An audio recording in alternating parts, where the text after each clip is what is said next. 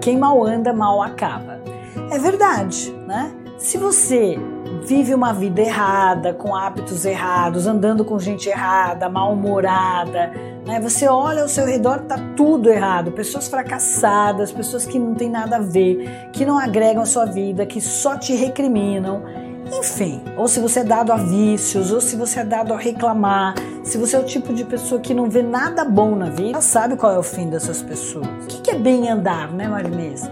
É você calibrar sua mente para ver as coisas boas, para ver as oportunidades, para ver o quão bom você é, o sucesso que você tem. Pode ser que o teu sucesso para você seja um, mas para uma outra pessoa que olha, você está no 10.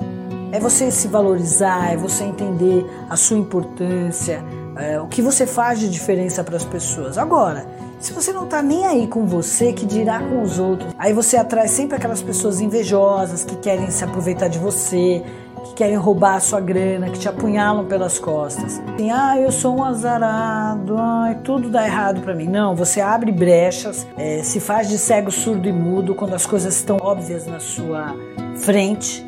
Quem mal anda, mal acaba. Mal anda em que sentido?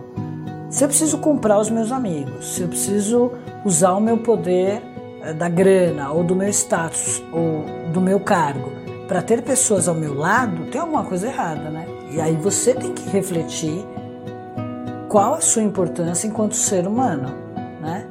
Porque o certo é você ter amigos que você gosta, podem ser poucos, mas que independe do, da sua qualificação no sentido social, econômica, né? As pessoas estão do seu lado porque elas gostam de estar do seu lado.